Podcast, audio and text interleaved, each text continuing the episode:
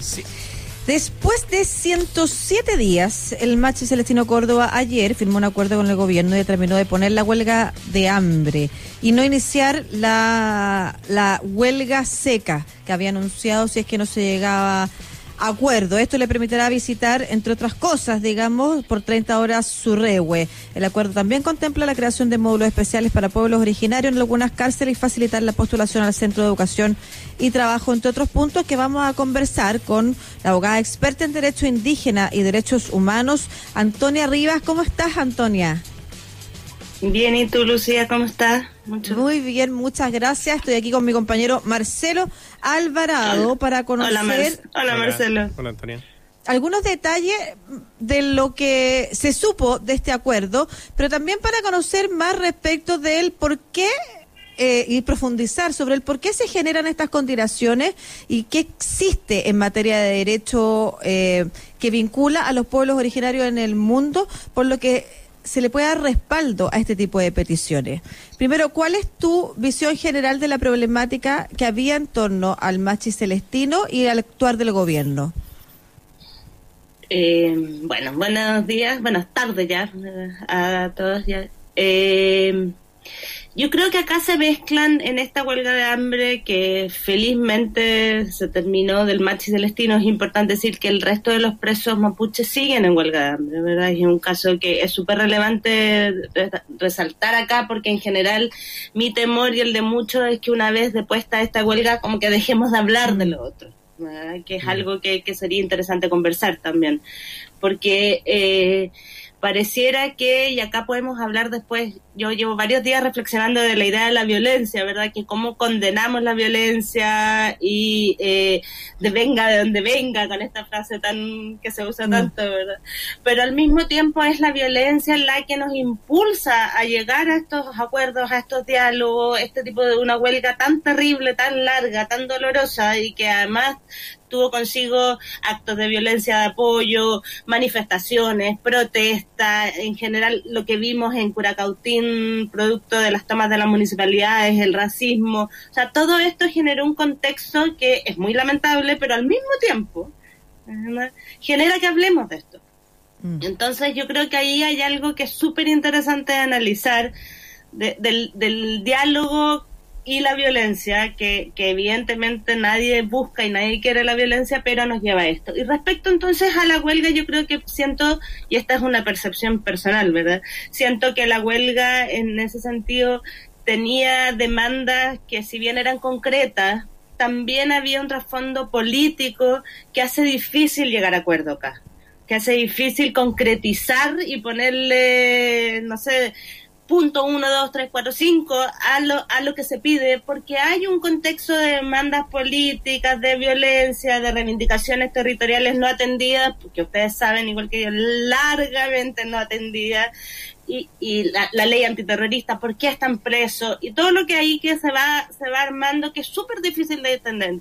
Pero claro, yo creo que es un acuerdo que, que hay que analizarlo desde dos puntos de vista, yo creo que es un buen acuerdo, ¿verdad? porque permite un buen acuerdo para el machi celestino también, en el sentido que se le va a permitir ir a estos centros de educación y trabajo, se le va a permitir las visitas a su ruegue. A mí no me queda claro el acuerdo si es una visita o, son varias periódicamente. Yo creo que ahí está el redactado un poco extraño, ¿verdad? Leí escuché a las personas que participaron de esto de que hablaba de que se le va a permitir visitas, pero en el acuerdo dice una, pero bueno, ahí, ahí yo creo que son temas que se irán viendo también. Y por otro lado, creo que es interesante eh, que el, el acuerdo permite la revisión de los reglamentos penitenciarios y permite el estudio de las medidas cautelares de los otros presos.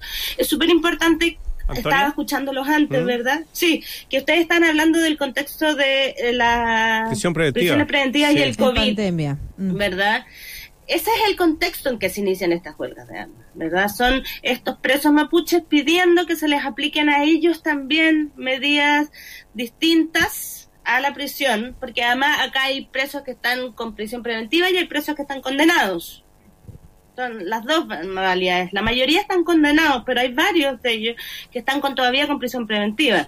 Entonces, lo que se pedía eran medidas alternativas y eso se fue rechazando y en ese contexto empiezan las huelgas y sí se empiezan a sumar distintos presos a medida que va avanzando la, huelga del machi celestino. Antonia, mucho se habla del convenio 169 de la OIT. Eh, y que se tiene que aplicar en Chile. ¿Qué ha faltado para que se aplique? ¿Tiene que ser incorporado en la legislación chilena? ¿No hay un reglamento para que este funcione? ¿Por qué no nos guías por ahí?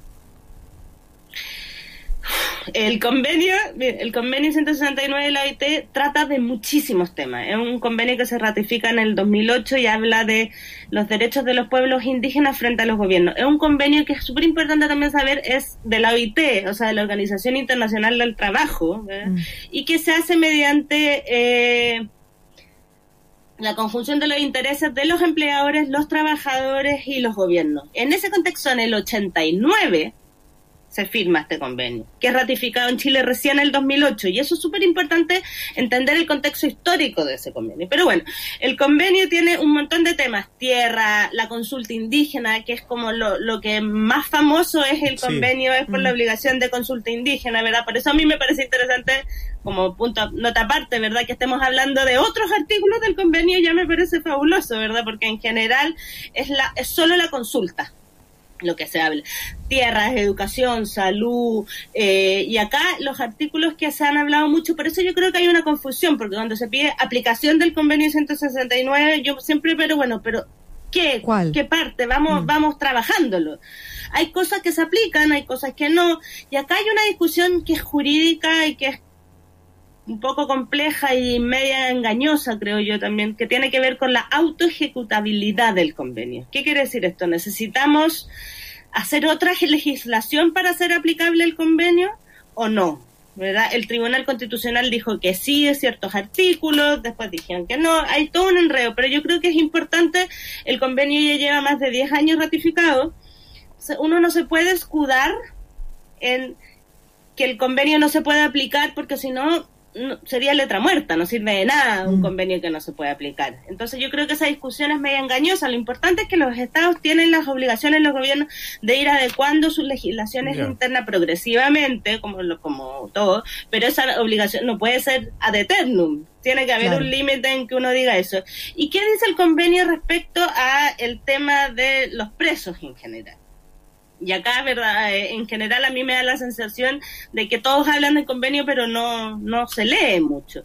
Y otra cosa importante del convenio es que este es un convenio que es internacional, entonces uno no puede leer el convenio queriendo encontrar respuestas a la situación específica de Chile. Es un convenio que se aplica en, en el mundo hay cerca de 800.000 pueblos indígenas. Entonces, y ese convenio se aplica a todos ellos es como que debiera ser el marco paraguas por el cual nosotros establecemos nuestras relaciones y entonces las legislaciones adecuarlas en torno a ese convenio. Como tú te refieres a, la mirada respecto de, ya, pero ¿cómo vamos a aplicar eso? Si mira, estos caballeros hicieron esto y cometieron este crimen y no... Me imagino que por ahí va O dicen, el convenio no dice sobre mm. delitos de incendio. Bueno, es que el convenio no dice nada en ese respecto. En mm. general es un convenio que nos habla, es, un, es una ley general que se aplica a todos del 89 y que tiene el, mínimo y lo básico mm. que debiese contar eh, un país en la relación con sus pueblos indígenas. Ahí las condenas, temas, como le decía. Claro, las condenas, por ejemplo, por delitos de sangre, por, por lo mismo que está condenado el Machi Celestino Córdoba, eh, no está dentro de la OIT, no es que se le tenga que aplicar una menor pena a una persona que comete un delito siendo de un pueblo originario o siendo una persona de una nacionalidad específica.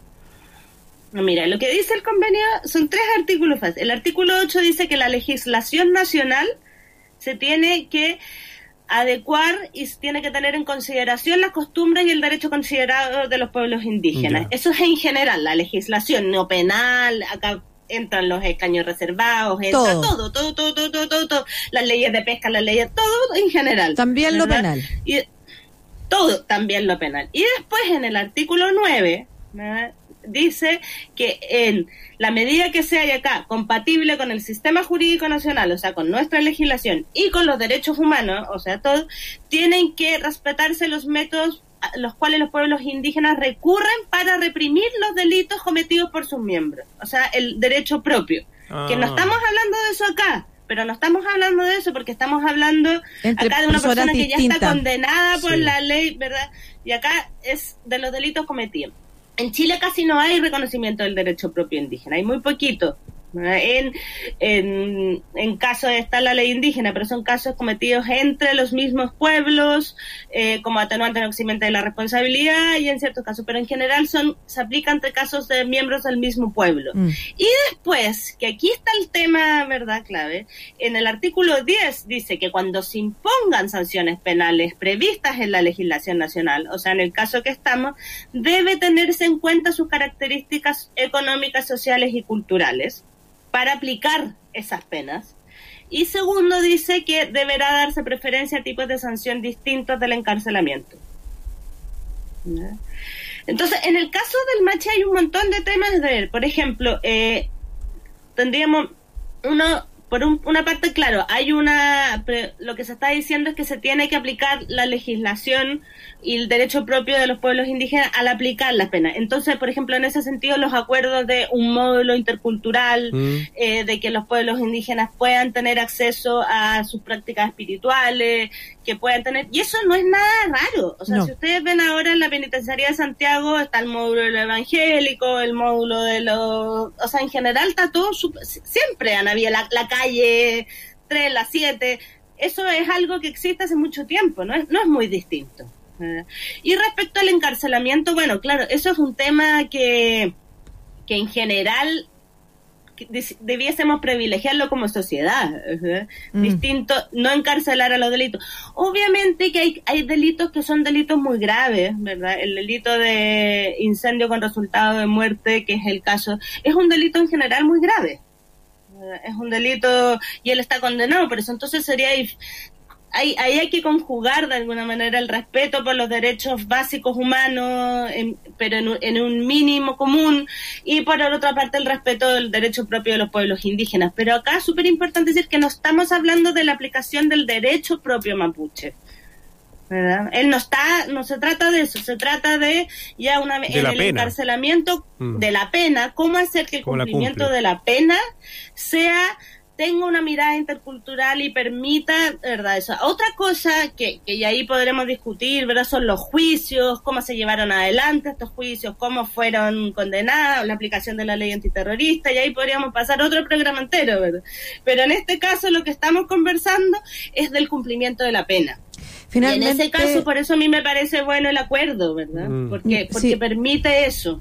Finalmente, Antonia, en el caso del el acuerdo logrado para el Machi Celestino y en lo que se refiere a los otros presos políticos que hasta el momento solo incluye que no van a ser eh, sujetos de sanciones de parte de Gendarmería, desde tu mirada, ¿cuál debiera ser la bajada? ¿Cuál sería para ti un resultado digno de implementar? O sea, ¿qué es lo que esperarías tú en un marco desde tu visión de experta en estas materias de derecho indígena?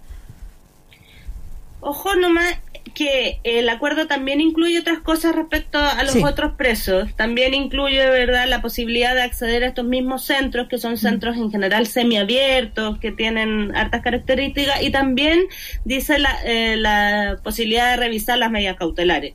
Entonces, yo creo que en el contexto, por eso les decía al principio, en el contexto del inicio de la huelga, que se buscaba en esto, pareciera que es un buen resultado para ellos también. Otra cosa, creo yo, que es lo que acá vemos siempre en esto, es que se empiezan a mezclar los temas tradicionales del diálogo político que tiene que ver con los pueblos indígenas en general, y acá hablamos de los territorios, de un montón de otras cosas que son relevantes de ir estudiando, pero que mm. es difícil terminar una huelga de hambre y decir, no sé, hasta que no se implemente el convenio 169, porque es muy abstracto. Mm. ¿verdad? ¿Qué significa esa implementación? Y como yo les decía, el convenio no dice una sola mm. cosa. El convenio dice un montón de cosas que hay que leerlas desde la lógica y desde el contexto y desde lo que está pasando. Entonces yo creo que a mí me parece súper interesante que se abra el diálogo respecto, porque además, lamentablemente, la relación del pueblo mapuche con el gobierno está pasado desde una lógica penal ahora, ¿verdad? Lo estamos hablando desde el derecho penal porque hay mucha gente presa.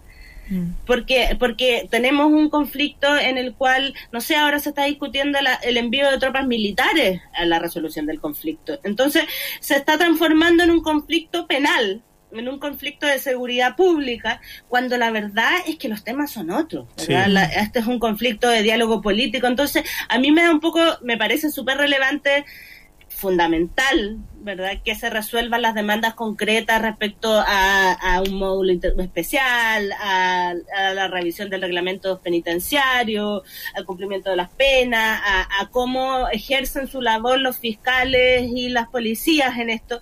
Pero me parece que acá estamos hablando de un tema mucho más central, que no se resuelve sí que se resuelve con diálogo político. Muy bien, pues Antonia y Y nos encontramos eh, Antonio Rivas. Que acá discutir los escaños. Sí, claro. bueno, lo dejamos para otra conversación, ¿te parece? Eh, abogada experta en Derecho Indígena y Derechos Humanos. Antonia Rivas, que te vaya muy bien. Chao. Muchas gracias, Antonio. un abrazo.